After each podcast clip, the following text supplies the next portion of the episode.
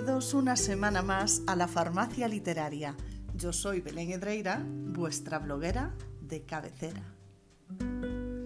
Hoy os traigo varios títulos para diferentes edades y respondiendo a las peticiones que me han llegado a través de los mensajes privados de Instagram.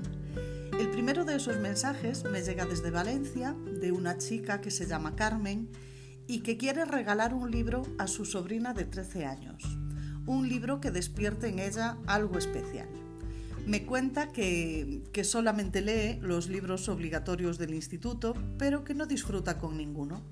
Y dice que leer eh, es un aburrimiento mortal.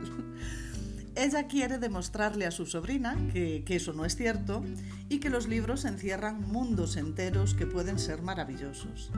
Bien, no lo tenemos nada fácil, porque colegios e institutos pretenden crear en, los niños el hábito de la lectura, pero bajo mi punto de vista lo hacen fatal. De entrada, todo lo que se hace por obligación nos repatea. Y no solo no pueden elegir sus libros, sino que les imponen que, deben leerlos para, pues, para hacer un examen que contará para nota. Y a mí no se me ocurre peor forma de querer fomentar la lectura, la verdad. Em, creo que si organizasen lecturas conjuntas en las aulas obtendrían mejores resultados. Primero, eligiendo bien el libro, en función de la edad que tienen y buscando sobre todo que disfruten. Em, luego, hacerles leer X capítulos por semana, utilizando pues una hora del viernes, por ejemplo, para comentarlos y debatirlos. Así hasta terminar y hacer un debate final que ya abarcase la lectura en su totalidad. Creo que eso haría de, esta actividad algo mucho más ameno, mucho más divertido y, con bastantes más posibilidades de que los niños empezasen a visitar las bibliotecas por voluntad propia. Pero no, se hace como se hizo siempre, es decir, por cojones. Y el resultado es el que es. En fin, que pensando en todo esto y viendo la dificultad de la petición, lo que hice fue escribir a Carmen y hacerle algunas preguntas sobre, sobre su sobrina para tratar de conocerla un poquito y de ver por dónde podía tirar. Algo que me interesaba saber especialmente era cuáles son sus películas y series favoritas, porque eso me daría bastantes pistas. También le pregunté por la música que escucha y algún que otro rasgo de, su personalidad. Con todo esto pude hacerme una idea de cuál podría ser el libro ideal para ella y tengo dos propuestas. Así que ahí van, querida Carmen. Por un lado, mm, creo que podrías probar suerte con un clásico. Soy muy de clásicos, esto es algo de lo que os vais a ir dando cuenta a medida que me sigáis escuchando. Eh, pero es que algo me dice que tu sobrina es de las que, de las que pueden enamorarse de esa magia tan especial con la que están narrados los clásicos.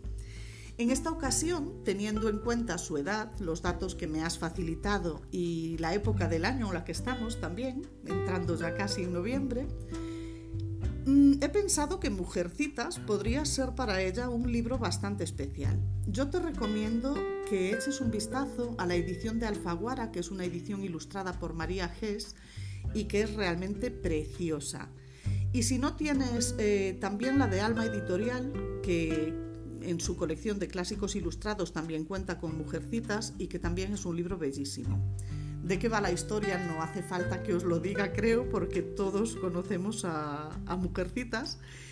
Pero para una niña de 13 años yo creo que sí podría ser una lectura en este momento interesante y después buscar alguna de las adaptaciones que existen para, para complementar. Pero si prefieres regalarle una historia diferente y más contemporánea, entonces optaría por algo como Eleanor y Park. Es una novela juvenil que aunque pertenece al género romántico, toca muchos temas importantes. Y se trata además de una historia de amor adolescente que nada tiene que ver con lo que habitualmente nos encontramos en la romántica juvenil. Mm, aquí tenemos a Eleanor, que es una chica gordita, de pelo rojo y rizado, y que se viste de una forma bastante extraña. Su vida familiar es además un desastre. Y tenemos a Park, que es mitad coreano, que no es un chico popular, eh, le ven de hecho un tanto friki porque siempre lleva sus cascos y algún cómic con él, pero lo cierto es que no tiene problemas con nadie. Su vida en el instituto transcurre tranquila y su vida familiar también es buena y también transcurre tranquila. Y todo empieza cuando el primer día de clase tienen que sentarse juntos en el autobús. Al principio ni siquiera se hablan, pero poco a poco van compartiendo cosas y lo que empieza como una simple amistad se va transformando en amor. Completamente alejada de los típicos clichés que abundan en las novelas de amor adolescente, esta describe a la perfección esa magia del primer amor, esa inocencia, la ternura, las dudas, inseguridades, pero es mucho más que todo eso, es una historia de superación y de aprendizaje es eh, una magnífica reflexión sobre lo complicada, injusta y cruel que puede ser la vida a veces. Toca temas como el acoso escolar, la violencia de género, los problemas económicos, los problemas familiares, la autoestima y todo esto sin dramatismos, quizás sin profundizar demasiado, pero sí lo suficiente para hacernos eh, reflexionar o hacerles reflexionar sobre muchísimas cosas. Además está llenita de referencias musicales que son gloriosas porque nos llevan a dar una vueltecita por la década de los 80 y a mí me parece mm, realmente mágico. Es mm, sobre todo un libro diferente, que tiene todo lo que puede resultar atractivo a un adolescente, pero alejándose de las típicas mamarrachadas que suelen ponerse de moda. Así que yo creo que sería una muy buena opción. Con lo que sea ya me cuentas. Mi segunda receta se va para Madrid. En esta ocasión el mensaje me lo escribe Manuel, que tiene un hijo de 11 años que solo lee cómics, y me pide una recomendación para que Jacobo, su hijo, empiece a leer lo que él denomina como libros normales. Bien, eh, voy a recomendarte, Manuel, un par de libros, pero antes déjame decirte algo. Mm, un niño que lee cómics es un niño que lee, que disfruta de las historias que lee y al que además le gustan las ilustraciones. Estos niños, a medida que van creciendo, van abriendo su abanico de lecturas, porque hay algo que está claro y es que disfrutan leyendo. Simplemente creo que en esta etapa de su vida, pues son los cómics los que, los que más le llenan en ese sentido. No creo que debas preocuparte, sino dejarle que vaya a su ritmo, porque yo estoy segura de que en algún momento él mismo querrá explorar otros géneros. Y de todas formas que sepas que si no fuese así, dentro del mundo del cómic hay una variedad increíble y unas historias magníficas. No obstante, si quieres probar suerte, mm, yo te diría que lo hicieses con, con, libros que no se salgan mucho de lo que a él le gusta en este momento, por lo que he pensado en la trilogía del castillo ambulante. Es muy posible que tu hijo haya visto ya la película de anime, que es maravillosa, por cierto, pero que tan solo nos cuenta una cuarta parte de la historia que nos cuenta el libro. Y además, pues eso, le siguen otros dos. Eh, sería El castillo ambulante el primero y le seguirían El castillo en el aire y La casa de los mil pasillos. Tienes unas ediciones maravillosas eh, de la editorial Nocturna que además están muy bien de precio, échales un vistazo. Y si lo que prefieres es probar suerte con algún clásico, pues creo que podrías recurrir a las aventuras de Tom Sawyer. No deja de ser un libro fantástico y puedes además después buscarle la, serie que, se hizo de anime y que si bien cuenta la mitad del libro, la verdad es que está bastante bien y es muy entretenida. Ya me cuentas. y la última receta de hoy se va para Oviedo, para una chica que se llama Silvia que me dice que atraviesa un bloqueo lector terrible, que nunca le había pasado antes a este nivel, que lleva casi cuatro meses sin leer nada porque no consigue que ningún libro la enganche y no se concentra para nada, por lo que acaba cerrando y abandonando todos los libros que empieza. Así que me pide que le recomiende un libro que pueda servirle para desbloquearla de una buena vez. Dice que le gusta leer casi de todo, excepto fantasía, ensayos, biografías y filosofía que la aburre soberanamente. Pero bueno, eso me deja abiertas muchas opciones. De todas formas, Silvia, te diré que los bloqueos lectores son inevitables. Todos, todos, todos los lectores sufrimos varios a lo largo de nuestra vida. Unos duran poco, otros un poco más y otros pues se alargan quizá demasiado para nuestro gusto. Cierto es que cuando la cosa dura meses empezamos a rayarnos y a buscar desesperadamente el libro que nos vuelva a situar en el, en el buen camino, ¿no? Y a mí, por ejemplo, cuando me sucede esto, lo que me funciona bastante bien es eh, recurrir a los libros de relatos o a alguna novela corta. Que sea sencilla, que sea entretenida, pero sobre todo corta, porque saber que la vas a terminar prontito parece que no, pero en momentos así es un aliciente. Así que voy a darte dos opciones. En primer lugar, aprovechando esta fecha, que estamos en pleno Halloween, Samaín na miña pues voy a recomendarte un libro de relatos bajo el título Los peligros de fumar en la cama, de Mariana Enríquez.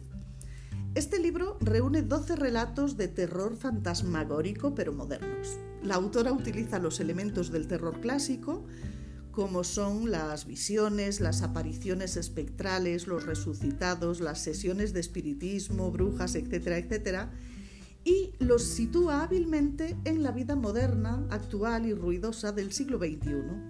Son relatos breves, sencillos, pero narrados de una forma magistral, llenos de situaciones perturbadoras, tan sorprendentes como agobiantes, y que tienen pues de todo un poco. Tienen acción, tienen sexo, celos, envidias, maldad, incluso cierta crítica social. Son 12 historias inquietantes que indagan en el terror que se esconde en lo cotidiano, que yo creo que aquí está el, eh, vamos a decir, lo que hace de este libro algo mucho más especial. Además, la autora consigue crear unas imágenes que se te van a quedar grabadas y que recordarás mucho tiempo después de haber leído este libro. Y si prefieres una novela, una novela corta, yo creo que una excelente opción sería, por ejemplo, Promesas de Arena de Laura Garzón. Son 192 páginas.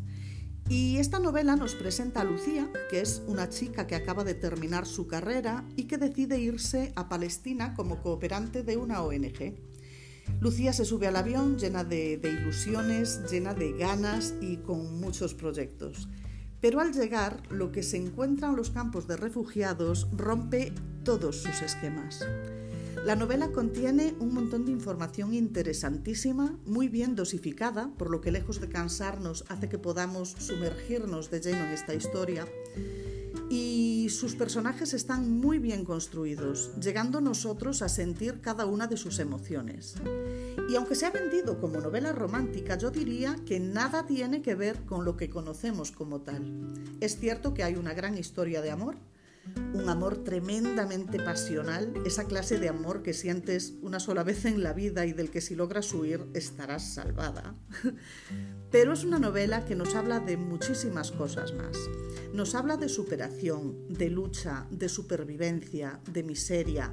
Nos habla de rebeldía y de coraje, de, amistad sin límites y de esa clase de amor pasional que puede llevarte hasta la locura pero es sobre todo una historia de empoderamiento femenino fascinante. Tienes además eh, una serie de televisión, porque esta novela fue llevada a televisión española hace ahora dos años, y yo te recomiendo su lectura porque es infinitamente mejor el libro. Pero si lo lees, no dejes de buscar la serie porque merece la pena ya solo por ver al maravilloso italiano que da vida al personaje más fascinante de esta historia. Espero haber acertado, que desaparezca ese bloqueo que te atormenta y que me lo cuentes. Y hasta aquí las recetas literarias de hoy. Ya sabéis que podéis seguirme en Instagram, en Facebook, en la plataforma digital Planeta Gala y escribirme por privado para hacerme vuestras peticiones. Decidme qué buscáis, qué necesitáis y trataré de dar con las mejores opciones. Mil gracias por escucharme y ya sabéis, recordad que leer es vital porque los libros tienen el poder de curar almas.